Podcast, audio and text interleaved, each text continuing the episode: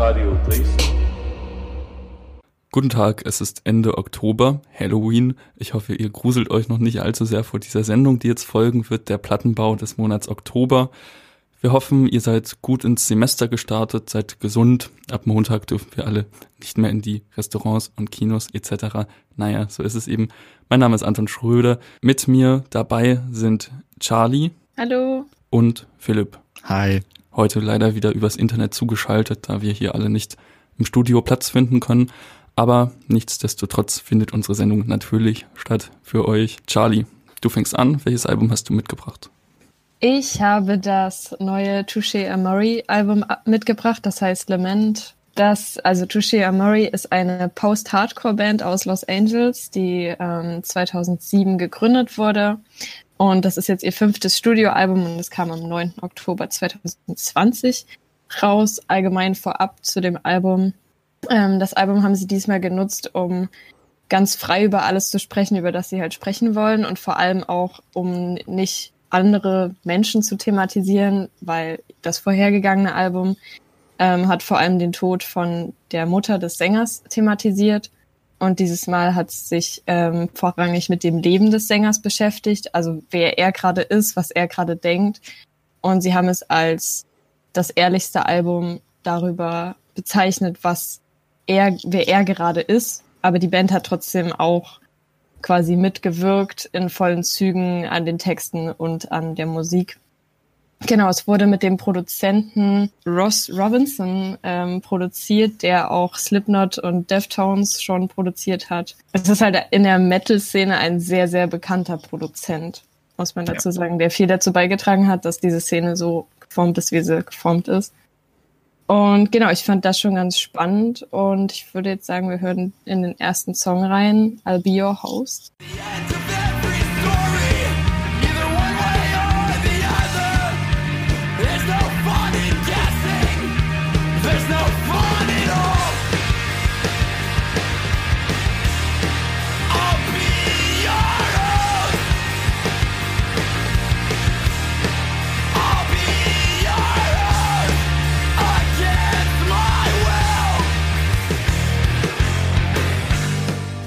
Also das war I'll Be Your Host von Touché Amori.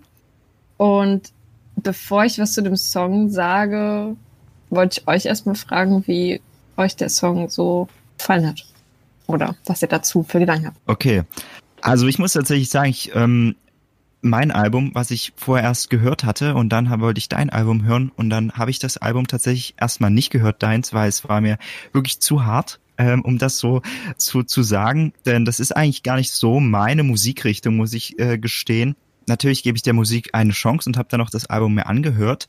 Und ich muss sagen, dieser, genau dieser Post-Hardcore, diese Musikrichtung, ich finde bei, bei, bei dem Sänger Jeremy Baum äh, merkt man diese, diese, diese kratzige Stimme, die finde ich, die, diese kratzige Stimme, die, die fast äh, am Zerbrechen ist und quasi schon fast weinerlich dann am Ende ist, finde ich dann auch ziemlich äh, den, den ganzen Song, beziehungsweise die ganzen Songs irgendwie, irgendwie zu was Besonderem. Und auch hier bei I'll Be Your Host, wenn man dann auf die Lyrics achtet, ich glaube, er besingt ja auch ein klein wenig wieder, oder beziehungsweise wie er mit dem Tod der Mutter umgeht, zumindest habe ich das so gelesen gehabt, war auf jeden Fall positiv erstmal überrascht.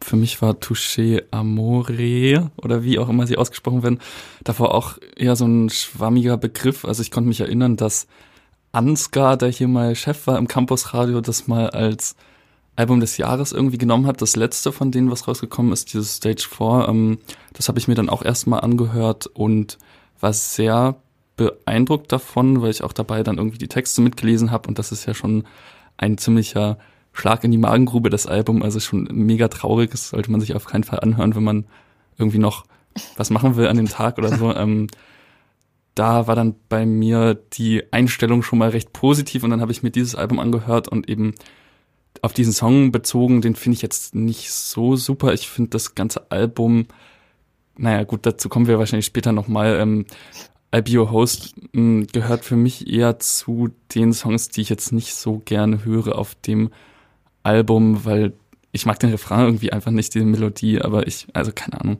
schlecht ist es nicht. Ja, freut mich erstmal auch bei, also erstmal bei Philipp, dass äh, du dieser Musikrichtung eine Chance gegeben hast. Ich muss sagen, ich höre auch noch nicht lange so Post-Hardcore oder in die Richtung, weil ich früher immer es sehr anstrengend fand, wenn die Leute geschrien haben in Liedern. Ja, tatsächlich. Aber ähm, wenn man sich irgendwie mehr mit den Musikrichtungen beschäftigt und vor allem finde ich es beim Post-Hardcore ist es auch noch so, dass man dann mitkriegt, das ist halt nicht nur Schreien, sondern es ist schon melodisch und da steckt schon was dahinter und bei Tushi Amori ist es sowieso bei mir immer dieses, wenn man halt dann auf die Texte achtet, unterstützt einfach das Schreien einfach nur die Emotionen so sehr, dass ich äh, alles in allem halt super gerne höre, weil es einfach sehr viel in mir auslöst. I'll Be Your Host habe ich ausgewählt, eben weil es den Bezug zum letzten Album hat wie gesagt, der im letzten Album über den, über den Tod seiner Mutter quasi singt und den da versucht hat, irgendwie zu verarbeiten. Und der hat auch gesagt, er dachte, dass die Reaktionen auf das Album halt eher so wären, dass die Leute sich das nicht gerne anhören und es denen unangenehm ist, was für ihn halt auch okay gewesen wäre. Also er vergleicht es dann tatsächlich auch, und das haben Anton und ich auch schon, oder Anton hat es gemacht, du hast es verglichen mit Sufjan Stevens und ähm, Mount Erie von der Textlichkeit her. Das war aber nicht so, weil dieses Album super gut angekommen ist und eigentlich die meiste Resonanz erhalten hat von allen seinen Alben oder ihren Alben. Und er war aber nicht darauf gefasst, wie viel das auslöst, weil auf ihn auf einmal super viele Leute darauf zugekommen sind, die ihm ihre tragischen Geschichten erzählt haben. Und er sich auf einmal in so einem Dialog gesehen hat. Ihm haben Leute Privatnachrichten geschrieben, ihm haben aber auch Leute auf der Straße einfach erzählt, was sie für schlimme Erfahrungen gemacht haben mit Tod Krass. oder so, und äh, das hat ihn halt ziemlich überfordert auch. Äh, damit hat er halt überhaupt nicht gerechnet und er hat auch versucht, den Leuten irgendwie Rat zu geben, aber das ist halt eine ganz schöne Last. Dir jeder seine schlimme Geschichte erzählt und du das halt nicht einfach so, also kannst halt nicht weghören. Die Leute reden ja mit dir. In dem Zuge ist quasi dieses Lied entstanden. Er singt halt auch Pin a black rim on, we're the morning campaign. I didn't ask to lead this party, I explain er singt, besingt quasi die ganze Zeit, dass er sich das nicht ausgesucht hat, aber dass er halt für viele auf einmal dieser Host war, diese Morning Campaign, also Trauerkampagne. Und deswegen fand ich den Song schon auf dem Album herausstechend, weil er den Bezug eben nochmal zu, also weil es so eine ganz spezielle Situation einfach ist, die er besingt und nicht irgend so was äh, Allgemeines von wegen äh, Liebe ist toll, keine Ahnung. ja. Wir hassen alle ähm, diese Songs, ja er hat zu jedem Lied quasi ein Statement abgegeben, in dem er halt auch erklärt, worum es da geht. Und das, finde ich, hilft enorm, dieses Album zu verstehen. Ja, was mich dem Album nochmal viel näher gebracht hat, wenn man genau nachvollziehen kann, was derjenige aussagen will. Okay, aber bevor ich hier zu viel laber, können wir auch den zweiten Song hören, der nicht ganz so, oder meiner Meinung nach ist das der zugänglichste Song, und zwar Reminders.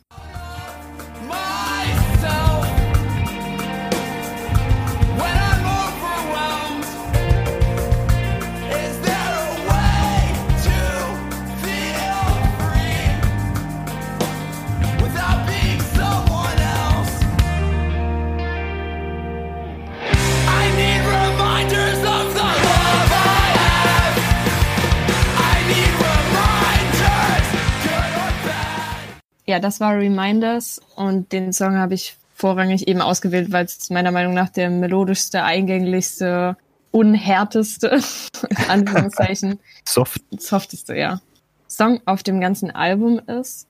Und ich es ganz spannend fand, auch die Geschichte dazu tatsächlich, weil er erzählt hat, dass er gar nicht eigentlich politisch mit seiner Band sein wollte, also mit dieser Band, weil er noch eine andere Band hat, die Hesitation Wounds heißt bei denen er meinte, dort lässt er seine politische Meinung quasi raus.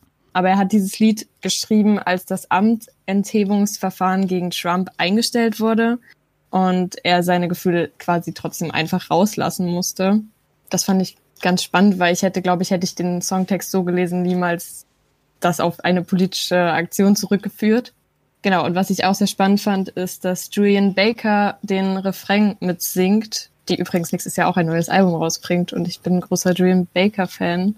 Und das fand ich sehr schön, dass sie da mitgemacht habt. Was haltet ihr von dem Lied? Also ich ärgere mich ein bisschen, dass du diese Songs ausgewählt hast, weil ich das Album echt ganz gut finde eigentlich, aber das jetzt wirklich die beiden Songs sind, die ich am schlechtesten finde, glaube ich. Also Reminders ist für mich ganz klar der schwächste Song auf dem Album, weil da finde ich so eine Parolen-Gröl-Stimmung hat, die ich irgendwie unangenehm finde. Ähm, der gefällt mir wirklich gar nicht gut. Schade.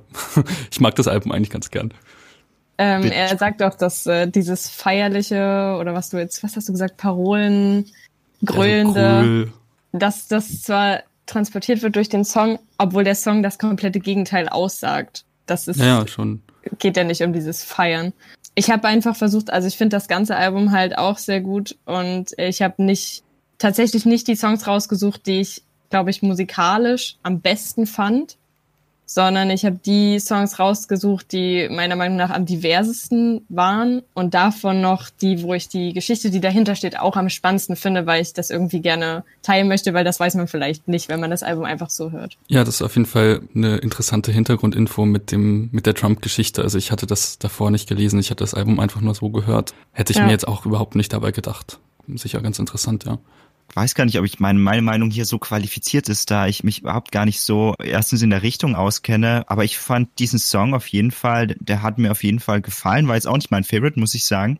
Aber was mir, also wahrscheinlich kommt jetzt wieder meine softere Seite raus, was ich immer gut finde, wenn, wenn er dann nicht schreit, das ist ja wahrscheinlich, das darf man wahrscheinlich nicht sagen, wenn er seine Stimme so erhebt und dann wird sie immer, ja, zu so, einem, zu einer Übergangsphase, wo es etwas ruhiger ist und man nur die Instrumente hört. Das hat man äh, sehr oft in, in den Liedern hier, dass da immer diese, diese, dieser Phasenwechsel stattfindet. Aber ich glaube, der nächste Song, der hat mir tatsächlich am Album am besten gefallen und das ist A Forecast. What's the difference? I'm not for certain. All end up dead to me. So here's the record closer, still working out its intent. I'm not sure what I'm after, but it couldn't go left unsaid.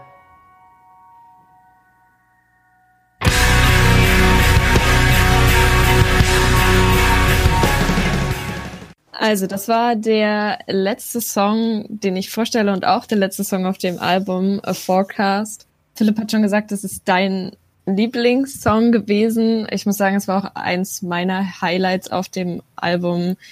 Vor allem durch diesen Wandel von diesem ruhigen Piano-Intro und diesem einfachen Erzählen. Ähm, er hat es auch als offenen Brief beschrieben und dann halt mit diesem etwas härteren Ende.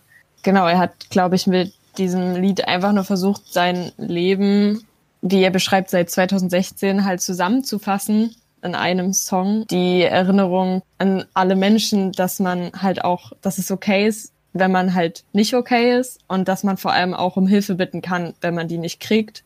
Einfach so. Und ich fand diese super detaillierten und persönlichen Details, also diese super vielen Details in dem Lied über sein persönliches Leben halt auch sehr spannend. Ich habe mir rausgeschrieben, äh, diese großen Brüche, die hier geht zwischen äh, ganz kleinen, unwichtigen Sachen und sehr, sehr wichtigen Sachen. Uh, I found the patience for jazz. I still love the Coen Brothers. I've lost more family members. Not to cancer, but the GOP. Also GOP ist die Grand Old Party also die Republikanische Partei in Amerika. Und danach singt er dann noch, dass, wo da der Unterschied liegt, weil sie sind eh alle tot für ihn, also alle gestorben für ihn. Ja, ist meiner Meinung nach einer der emotionalsten Songs für mich auf dem Album. Deswegen auch mein Favorite. Ja, also ich habe mir den Song dann tatsächlich am Ende drei, vier Mal hintereinander angehört, weil ich den, ich fand den wirklich so toll. Also wie, also du hast die ganz, das ganze Album über diese, diese sehr, ja, wie, wie ich möchte es mal als Schreistimme bezeichnen, obwohl das jetzt vielleicht einige Leute aufregen könnte. Ja. Aber dann hast du jetzt dann jetzt diese Gesangsstimme, das, das war wirklich diese schon fast weinerlich melancholische Gesangsstimme. Und genau was du gesagt hast mit dem I lost more family members, not to cancel by the GOP, genau das habe ich mir auch aufgeschrieben.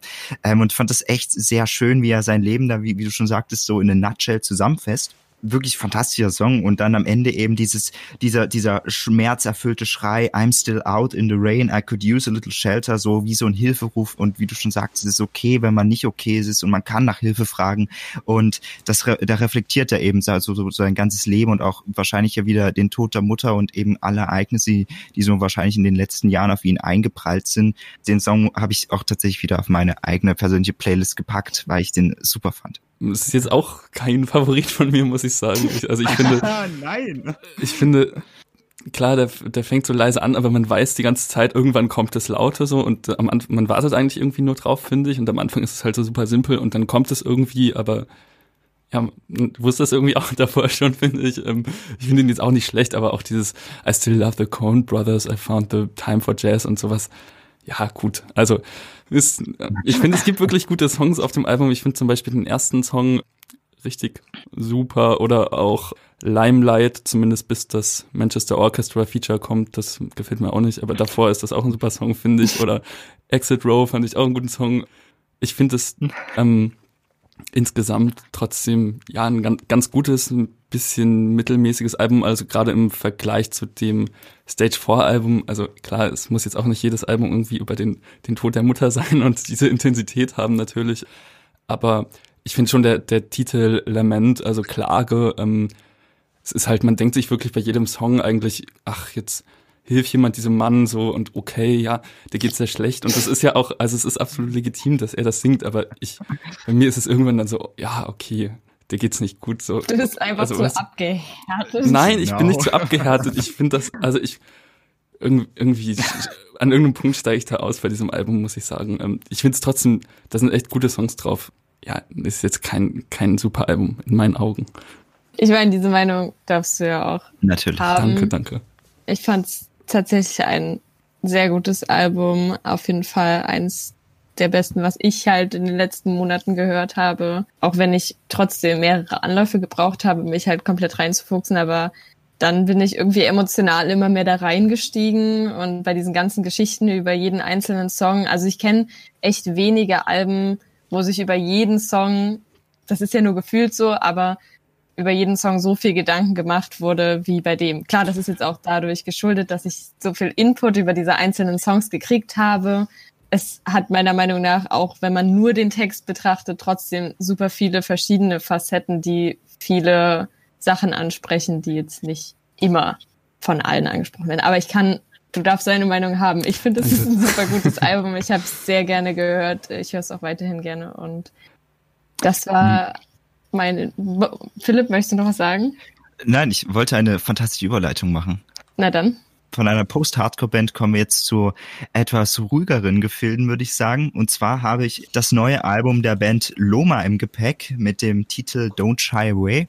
Und Loma ist eine Kollaboration zwischen Emil Cross, Dan Dusinski und Jonathan Mayberg. Also Emily Cross und Dan Dusinski haben gemeinsam eine Band namens Cross Record und Jonathan Mayberg, vielleicht dem einen oder anderen bekannt aus der Band, also als der Frontmann der Band Shearwater. Und Jonathan Mayberg war 2016 mit Shearwater on Tour und dann hat er Cross Records als Vorband gehabt und war, war so beeindruckt. Ich möchte mal ein kleines Zitat vorlesen. Er sagte, It was kind of a little magic trick. I couldn't figure out how those two people were making such a big sound. Also merkt man schon seine Begeisterung und Shearwater und Cross Records sind beide so in die Indie-Richtung, würde ich sagen, zu verorten, aber Cross Records ist mehr, mehr so in die düstere, experimentelle Richtung. Das Wabi Sabi im Jahr, aus dem Jahr 2016 ist tatsächlich eine richtige Empfehlung, würde ich euch empfehlen, mal anzuhören. Das klingt wirklich richtig, richtig gut. Ähm, und ich glaube auch an dem Punkt ging es dann auch karrieretechnisch ziemlich hoch und man hört ganz deutlich auch diese Kombination zwischen Mayberg und, und Cross heraus, also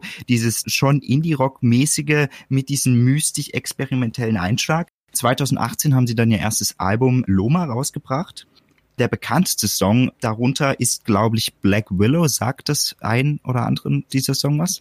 Ähm, auf ja. jeden Fall, dieser Song hat sehr hohe Wellen geschlagen. Habe ich damals auch durch Zufall äh, ähm, entdeckt, bevor ich Loma überhaupt richtig kannte.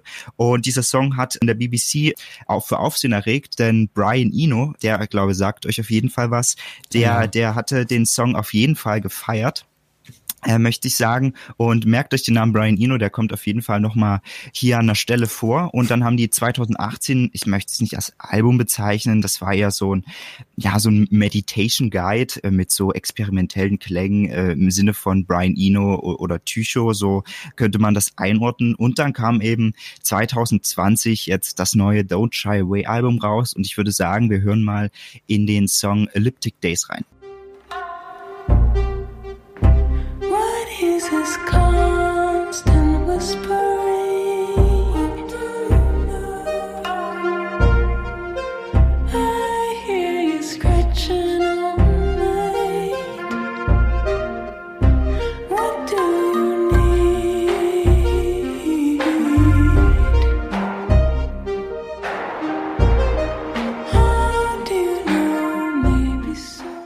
Gut, das war Elliptical Days und was mir an dem Song besonders gefällt, also man hat am Anfang diesen, ich glaube, es ist so ein gelübter, geloopter Synthesizer-Sound, dann mixt sich da so ein klassisches, ich glaube, das ist ein Koto, kennt dieses japanische, dieses klassische japanische Instrument, sagt euch das was, Koto?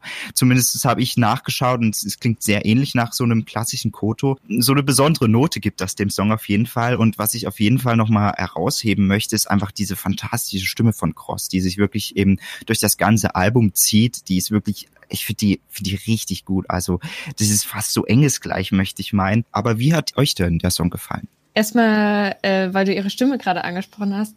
Mir ist ihre Stimme auch direkt sehr aufgefallen, weil ich meine, die ist, die ist wirklich sehr schön. Aber sie hat mich auch sehr stark an die Stimme von der Sängerin von London Grammar erinnert. Ah, was du mir geschickt hast. Ah, genau, das habe ich dir geschickt. Ja. Ähm, und allgemein hat mich irgendwie diese ganze Musik Konstellation ein bisschen an London Grammar und an DXX, falls ihr die kennt. Ja. Erinnert. Aber ich fand das Album insgesamt sehr schön. Ich konnte ich konnt nur irgendwie die Stimmung nicht so ganz einordnen. Halt irgendwie so ein bisschen, für mich war es ein kleines bisschen meditativ und dann habe ich sogar gesehen, dass sie irgendwie als letztes Album oder nicht ein Album, aber sie haben so eine ganze geführte genau. Meditation aufgenommen. The Ride in Your Mind, a Guided Meditation, so hieß das, genau. Ja, genau. Das, das fand ich sehr spannend und ich habe auch irgendwo gelesen, dass zur Entstehung, einer von denen zur Entstehung des Albums ein Ouija-Board benutzt hat. Ich weiß nicht, ob du dazu noch was rausgefunden hast, fand ich aber auch sehr spannend. Oh, das habe ich gar nicht gelesen. Nee. Da pa ähm, passt es ja wieder zu meinem Album dann.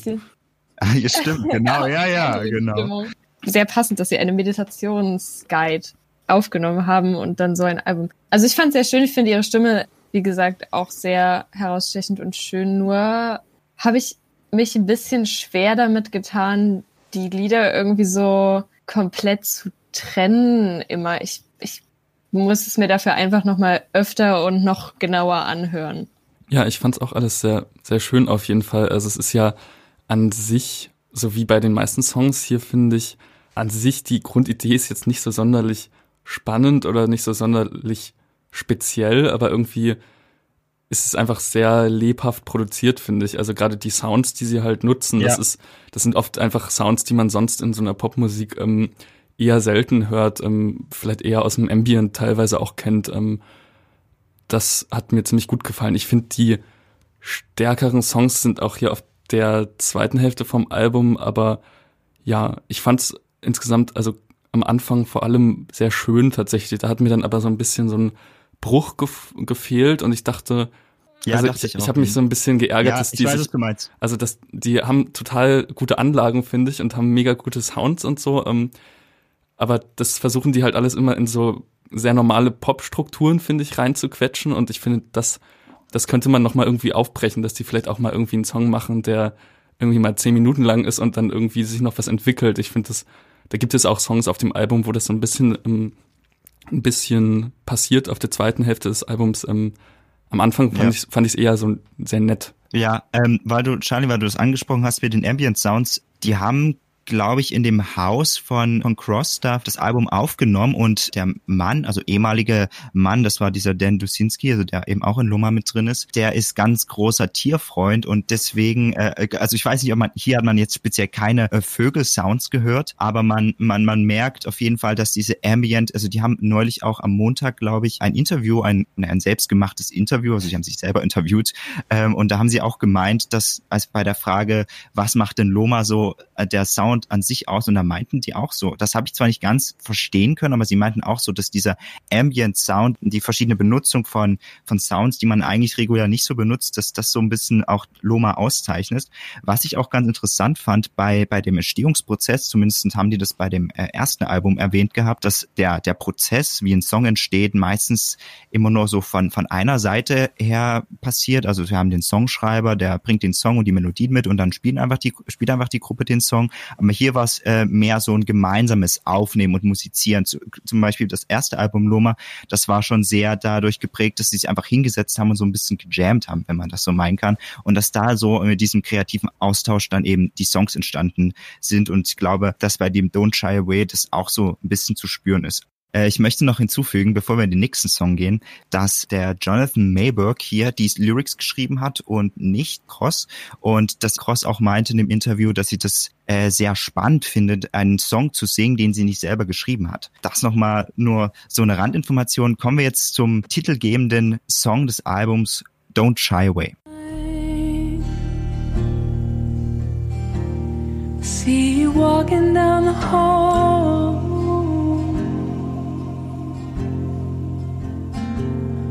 from driving in the sun. Five fingers on a Genau, das war Don't Shy Away und hier, ich glaube, ich habe es irgendwie mit diesen Koto-Klängen, die finde ich einfach irgendwie super. Und hier hat man, glaube ich, nochmal, was ich vorhin erwähnt hatte, mit diesen Ambient-Klängen, das hat man hier am Anfang auf jeden Fall gehört. Und was ich auch ganz interessant fand, also Don't Shy Away heißt ja, lass dich nicht zurückschrecken. Dann, dann hört man im Hintergrund immer dieses ich weiß nicht, was das, mit was das produziert wurde, auf jeden Fall dieses Grollen wie von so einem Gewitter, was das irgendwas, was dem Song dann immer noch mal so eine, so eine, so eine andere Ebene dann noch mal gibt. Das fand ich ganz spannend. Aber wie fandet ihr den Song? Ich hab's heute, glaube ich, nicht so mit eurer Songauswahl. Also den Song fand ich auch, fand ich auch eher einen, einen der schwächeren. Also den fand ich recht, also halt eine recht klassische Ballade. Ähm, da gab's für mich spannendere, gerade auf der zweiten Hälfte. Ähm. Also ich fand eigentlich, dass der Song sich sehr schön aufbaut, nur dass dann halt nicht so viel mehr passiert als dieser kurze, ruhige Aufbau. Aber ich finde eigentlich, das ist das, was ich meinte mit ein bisschen mit diesen Meditationsklängen. Also ja, es ist halt ja. so ruhig, dass du dich einfach in so, wenn du, wenn man wirklich halt einfach nur hört und nicht jetzt noch nebenbei irgendwas macht, man fährt halt komplett runter und ich finde, das ist eigentlich also mit schönen Sounds, nicht mit irgendwelchen einfachen, äh, weiß ich nicht, Hafenakkorden, die als Beruhigung beim Zahnarzt im Hintergrund laufen. Und ich finde auch, dass sie sehr gut zeigt, dass man nicht immer laut singen muss, um zu zeigen, wie gut man eigentlich singen kann. Wer Weil ich finde gerade ihre leisen, was? Wer sagt denn das, dass man laut singen muss, um gut zu singen? Nein, ich glaube, dass das manche der, der Sänger von Touche Amore vielleicht, ja. Alles klar.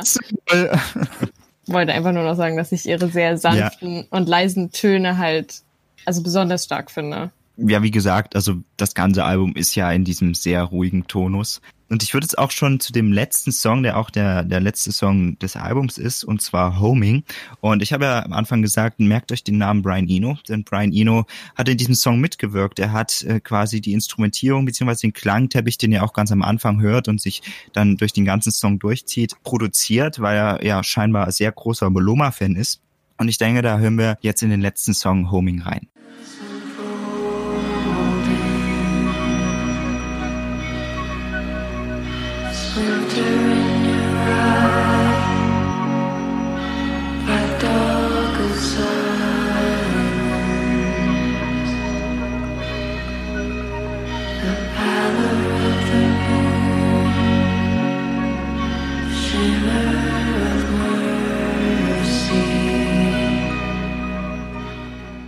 Genau, das war Homing und ich finde das erstens ist ein sehr schöner Abschluss für das ganze Loma-Album. Das also hat mir auf jeden Fall sehr gefallen. Auch die Brian Eno Sounds im Hintergrund und das wird am Ende steigert sich das so ein bisschen ins mystisch experimenteller. Das hat so was Außerweltliches. Also zumindestens ging mir das so. Ja, und ich muss äh, im Großen und Ganzen nochmal das ganze Album lohnt sich auf jeden Fall anzuhören. Und ich würde es, um das mit ein paar Adjektiven, ich habe mir ein paar Adjektive aufgeschrieben, um dieses Album so ein bisschen zu beschreiben. Ich fand es düster, ich fand es treibend, ich fand es poetisch, experimentell an manchen Stellen, vielfältig und nochmal diese mystische Komponente. Also ein Album, das auf jeden Fall auch, denke ich, für die, für die jetzt kalten Endherbst, Anfang Wintertage auf jeden Fall schön zu hören ist in dem Lockdown, den wir jetzt auch jetzt bald haben. Äh, ich würde gerne noch mal einen anderen Song hervorheben und zwar Thorn heißt der. Ähm, der hat mir nämlich am besten gefallen. Ich finde, da zeigen die wirklich, was sie irgendwie drauf haben und was da sich noch entwickeln könnte, weil der mit so einer Polyrhythmik arbeitet, also so verschiedenen schnellen Rhythmen, die irgendwie ineinander greifen am Anfang und der Gesang wird da auch so verfremdet zu Beginn. Ich finde mich äh, den Gesang eigentlich gar nicht so gut wie ihr, glaube ich. Also ich, das ist natürlich eine super schöne Stimme, ja. aber es ist halt mega glatt, finde ich. Und also es ist jetzt keine Stimme, ja. wo ich denke so, wow, sowas habe ich noch nie gehört, sondern also es klingt halt sehr perfekt. Aber es ist für mich jetzt aber nicht. Aber ich finde auch, ich verstehe, was du meinst. Es ist ja eine, also es ist halt eine, deswegen hat ja Philipp es auch als Engelsstimme bezeichnet. Aber ich finde gerade in dem Kontext von, also nicht vielen Sachen, die wir, glaube ich, so, oder die ich privat höre, taucht sowas jetzt nicht mehr so oft auf. Und deswegen war es für mich einfach, es ist halt super schön an zu hören. Also. Ja, ja, ja schön, schön auf jeden Fall, ja. Was ich jetzt auf jeden Fall auch noch sagen wollte zu Philips, also ich fand das Album übrigens auch, wie gesagt, einfach ein sehr schönes, sehr, sehr ruhiges Album. Ich kann auch verstehen, warum du danach nicht direkt das Touché auf ja, ja, genau. Aber ich habe es gar nicht als düster wahrgenommen. Das liegt aber vielleicht auch daran, dass das allererste Album, was ich mir angehört habe, das von Anton war. Ah, okay. Und das ist oh, oh. an Düsterheit halt nicht zu übertreffen. Deswegen war das Loma-Album für mich das undüsterste von allen dreien. Tatsächlich. Da war es meine aber Art, düster zu sein. So. Ich grusel mich ja sehr oft. Und ich denke, das ist eine fantastische Überleitung zu deinem Album, Anton. Genau, jetzt wird's nämlich richtig passend zu Halloween hier. Ähm, ich habe das neue Album von Clipping mitgebracht. Clipping sind ein Hip-Hop-Trio aus LA, haben am Anfang als Duo angefangen, und zwar William Hudson und Jonathan Snipes. Ähm, zu Jonathan Snipes habe ich jetzt nicht so viel gefunden. Äh, Hudson hat eine Doktorarbeit auch über Experimentalmusik geschrieben und ist auch Autor beim Musikmagazin Wired in, in England. Ähm, also es ist auch ein relativ akademischer Zugang zu Musik. Die beiden haben 2009 angefangen zusammen Musik zu machen. Das war dann so instrumental neues Elektronik und ein Jahr später kam dann mit David Dix ein Rapper dazu, den kennen einige vielleicht aus einem Bereich, der jetzt nicht nur musikalisch ist, also der ist auch Schauspieler beim Film Blindspotting zum Beispiel. Ähm, ich habe den nicht gesehen, aber der soll wohl recht bekannt sein und hat auch bei Hamilton mitgespielt, bei diesem Broadway-Musical und dafür auch sogar einen Grammy ah, gewonnen. Okay. Ähm, ja, durch Clipping ist er jetzt nicht so sonderlich erfolgreich geworden. Das ist eher ein bisschen nischigeres Projekt, obwohl das auch also gerade in der Kritik und so gerade ziemlich im, im Kommen ist und auch schon seit Jahren irgendwie ähm, auf einer ziemlich hohen Ebene läuft, also was die Kritiken und die Besprechungen angeht. Und 2013 kam dann ihr Debüt-Mixtape Mid City, was eben diese sehr neusigen, glitschigen ähm, Instrumentals von den beiden Herren Hudson und Snipes ähm, hatte und darauf dann den Rap von David Dix, der auch recht außergewöhnlich daherkommt. Ähm, und seitdem sind eben einige EPs und auch Alben rausgekommen. Das Neueste besprechen wir heute. Ich würde mal den ersten Song anmachen, den ich mitgebracht habe, und das ist Pain Every Day.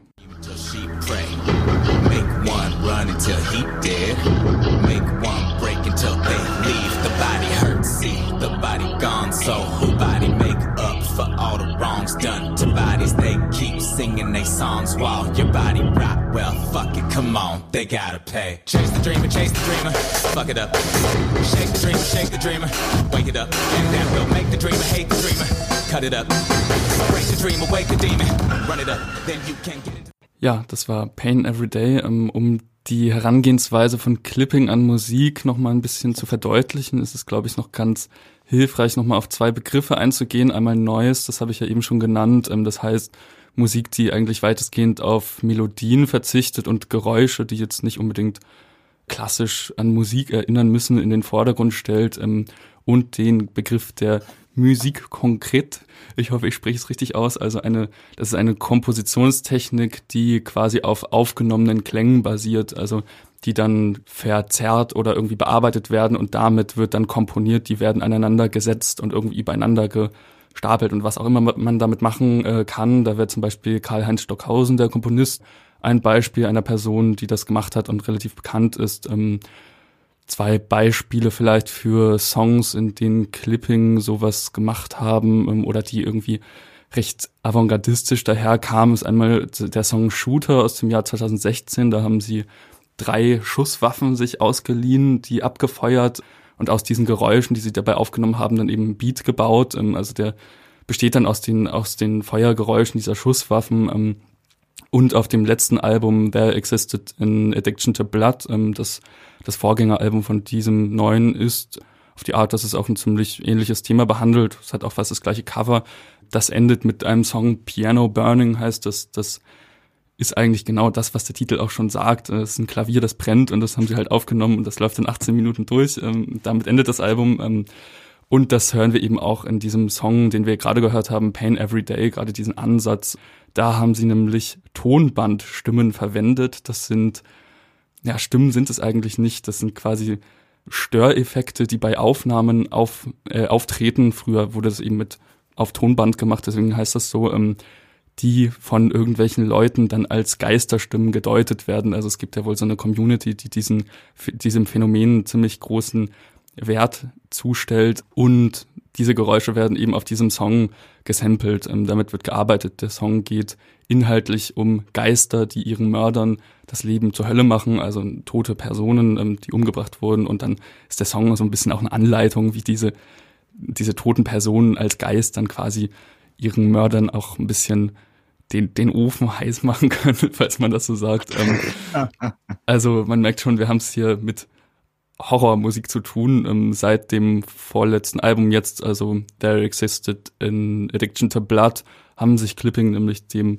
Genre Horrorcore zugewandt, was auch ziemlich gut zu, zu dieser Herangehensweise an die Musik passt, weil sie sowieso immer einen ziemlich industriellen, brachialen Sound hatten, ähm, der natürlich jetzt auf diese Horror-Thematik angewandt ziemlich gut zur Geltung kommen kann. Also das erinnert dann oft an irgendwelche Horrorfilm-Soundtracks, diese Sounds, die dort verwendet werden.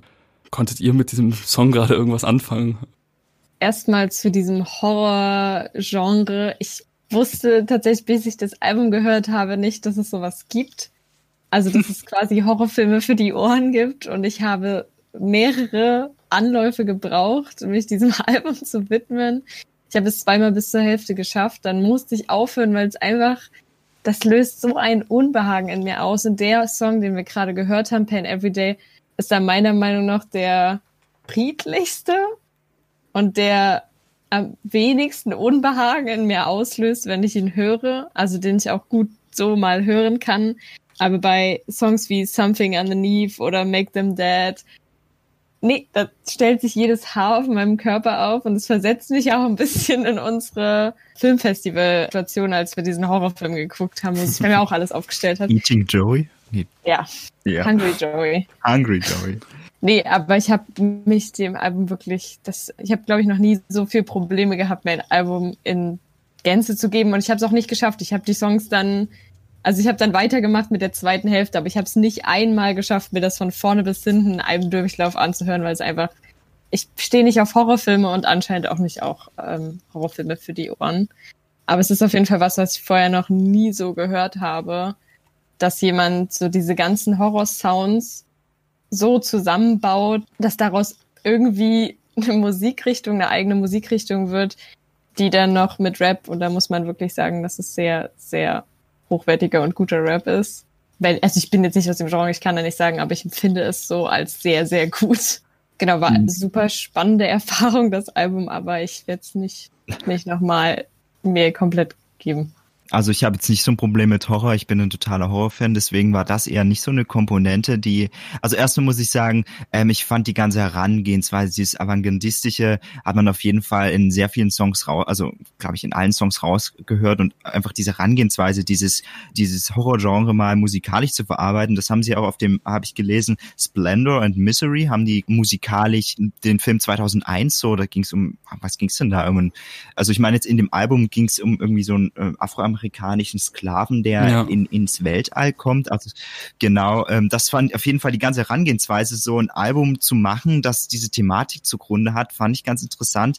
Allerdings muss ich persönlich sagen, ich fand das dann schon sehr anstrengend. Ich habe das, ich habe es durchgehört, ich habe es geschafft, aber ich fand es dann irgendwie sehr anstrengend und das hat mir dann irgendwie auch so ein bisschen den Spaß genommen, so an diesem ganzen Album. Was ich auch noch sagen muss, ich meine, das ist jetzt vielleicht ein bisschen mehr die Film filmische Ansicht, aber sie haben ja das Horrorgenre quasi so ein bisschen verarbeitet und eigentlich setzen die die ganze Zeit auf diese brachialen Sounds und dieses ganze halt Horror-Klischee-Sachen, möchte ich mal sagen. Und ich hätte mir gewünscht, dass man vielleicht ein bisschen weg von dem Klischee geht und vielleicht sowas wie in Richtung Ari Aster, Midsummer oder sowas macht. Das hätte ich echt spannend gefunden. Aber das bloß am Rande. Also ich fand das ein bisschen sehr anstrengend, möchte ich meinen, ja. Ja, dann hört ihr auf keinen Fall zum Beispiel das erste Album von denen an, das ist noch deutlich anstrengender. Ähm, also das, das hier ist eigentlich ah, okay. im, im, Vergleich noch recht, recht hitlastig eigentlich. Also sind ja schon auch einige Songs drauf, ah, wie okay. zum Beispiel irgendwie Say the Name oder Enlacing, den wir auch noch hören werden, die doch einigermaßen poppig fast schon sind für, für Clipping-Verhältnisse. Aber ja, kann ich schon verstehen, das ist auf jeden Fall ähm, keine Musik, die ja. man irgendwie nebenbei hören kann oder sowas. Da muss man schon muss man sich schon auch mit auseinandersetzen wollen, auf jeden Fall. Das stimmt. Aber was ich sagen muss, 96 Neve Campbell, das fand ich zum Beispiel richtig klasse. Also das habe ich auch öfters gehört, das fand ich echt sehr cool gemacht. Aber das hast du leider nicht mit drin. Das habe ich leider nicht mit drin. Nachdem ihr auch so bescheuerte Songs ausgewählt habt, mache ich das auch. naja, wir hören trotzdem mal den nächsten Song. Ähm, das ist Eaten Alive. Viel Spaß.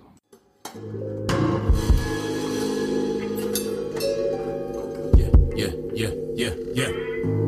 Don't you step a foot up in the swamp with your gators on.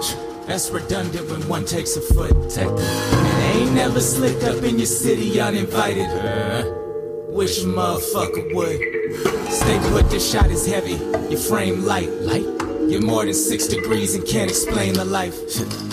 When the fuck the swamp turn into real estate? Ja, das war der Song Eaten Alive, ähm, wo Clipping noch Hilfe bekommen vom Gitarristen Jeff Parker und dem Drummer Ted Burns. Insgesamt gibt's jetzt nicht sonderlich viele Feature-Gäste auf dem Album. Diese sind eben instrumentaler Natur. Ähm, hier hätte ich jetzt eine Frage an dich, Philipp. Wo ist das denn jetzt ein Klischee-Horror-Sound? Äh, Okay, das ist vielleicht ein Song, wo das, ja gut, du hast recht. Ähm, vielleicht habe ich das auch einfach pauschalisiert. Was ich natürlich auch sagen muss, wenn ich, als ich das den Song jetzt nochmal gehört habe, es ist eigentlich schon ganz schön genial auf der gleichen Seite, dass man, dass man diese, diese Horrorsachen eben musikalisch verarbeitet. Und na, also ich finde das jetzt auch ziemlich cool gemacht mit diesen, mit diesen Topf-Sounds, wenn man die so bezeichnen kann. Also es ist schon in einer gewissen Weise genial, aber nicht so genial, dass ich mir das jeden Tag anhören würde. Ja. Aber es ist, ja, ich muss gestehen, es ist sehr gut gemacht, ja. Ja, Musik, die man sich jeden Tag anhört, irgendwie auf dem Weg zur Uni oder so, ist das jetzt auf keinen Fall, das stimmt. Ähm, zu dem Song nochmal, vielleicht um das nochmal zu verdeutlichen, also es gibt wirklich unheimlich viele Referenzen an irgendwelche Horrorfilmklassiker ähm, in dem auf dem Album, ich kenne mich da ehrlich gesagt echt gar nicht so richtig gut aus. Ich musste das dann nachschauen. Ähm, bei diesem Song Eaten Alive ist es der gleichnamige Film von Tobe Hooper aus dem Jahr 1977. Da geht es wohl um einen geisteskranken Hotelbesitzer, der ein Nilkrokodil als Haustier hält, ähm, was dann Gäste und Hunde auffrisst. Ich finde es auf jeden Fall einen mega spannenden Ansatz an Musik und auch diese Rapper-Rolle als so ein Geschichtenerzähler. Das sieht man ja auch eigentlich recht selten, dass sich da wirklich in Charaktere hereinversetzt wird und eben so ein eher literarischer Ansatz gesucht wird. Ähm, also für mich ist das auch wenn ich das Album jetzt sicherlich auch nicht jeden Tag zehnmal hören werde, ähm, schon echt ein ziemlich großes Highlight dieses Jahr, weil ich wirklich, also ich kenne, glaube ich, kein Album aus diesem Jahr, was so kreativ ist einfach äh, und so besonders. Ich finde das schon das echt sehr, sehr cool. Das wird auch sicher ähm, am Ende des Jahres in meiner besten Liste landen, um das schon mal zu spoilern hier für die äh, Campus Radio Fans. ja, hier habt ihr es zuerst gehört. Ich glaube, es ist ja allgemein in der Musikszene jetzt nicht so sehr vertreten, dass quasi die Leute nicht von ihren eigenen Gedanken und Gefühlen sprechen, singen, was auch immer, sondern Geschichten erzählen, wie es halt Filme tun. Ähm, schon deswegen kann ich auch verstehen, dass du das Album ausgesucht hast und es als das kreativste bezeichnest. Aber wie gesagt, für mich gehört dann eben auch die musikalische Komponente dazu. Und auch wenn die super interessant ist. Ich kann mir das einfach nicht mehr als ein, zwei Mal anhören. Die Songs werden für mich interessanter, wenn ich sie einzeln höre und nicht alle hintereinander. Das war vielleicht mir auch einfach ein bisschen zu viel, dieses ganze Album als Album zu hören und die ganze Zeit mit solchen Sounds konfrontiert zu werden. Also wenn ich dann einmal so einen Song zwischendurch höre oder so, dann kann ich den, glaube ich, besser aufnehmen Also für mich ist das Album einfach zu viel nur das. Also es löst in mir nur ein Gefühl aus und das ist Beklemmung. Aber ich kann es auch sehr verstehen, wenn das, es ist halt spannend. Also wenn ihr zu Hause vielleicht Kinder habt, die dieses Jahr an Halloween nicht rausgehen dürfen, dann vielleicht einfach mal in dunklen Raum setzen mit Kopfhörern auf und das Album anmachen, dann haben die Kinder sicher auch sehr, sehr viel Spaß. ja. Naja, ähm, ich glaube, wir kommen jetzt auch schon zum Ende unserer Sendung, haben drei sehr unterschiedliche Alben gehört, die sicher alle ihre Daseinsberechtigung natürlich haben, aber auch alle ihre Qualitäten. Lament von Touché Amore, Don't Shy Away von Loma und jetzt eben Visions of Bodies Being Burned von Clipping. Wir verabschieden uns mit dem letzten Song aus diesem Album, Enlacing, ähm, der nochmal ein bisschen softer und melodischer ist. Tschüss. Sie. Ciao. Floating outside of your vision or inching in, what do they know? They are just dust, they are just birds, they are just they are just nerves. Up to the end, are they getting closer? Are they words? Their shattered mirror picture clearer than yours? And it feels like get your ass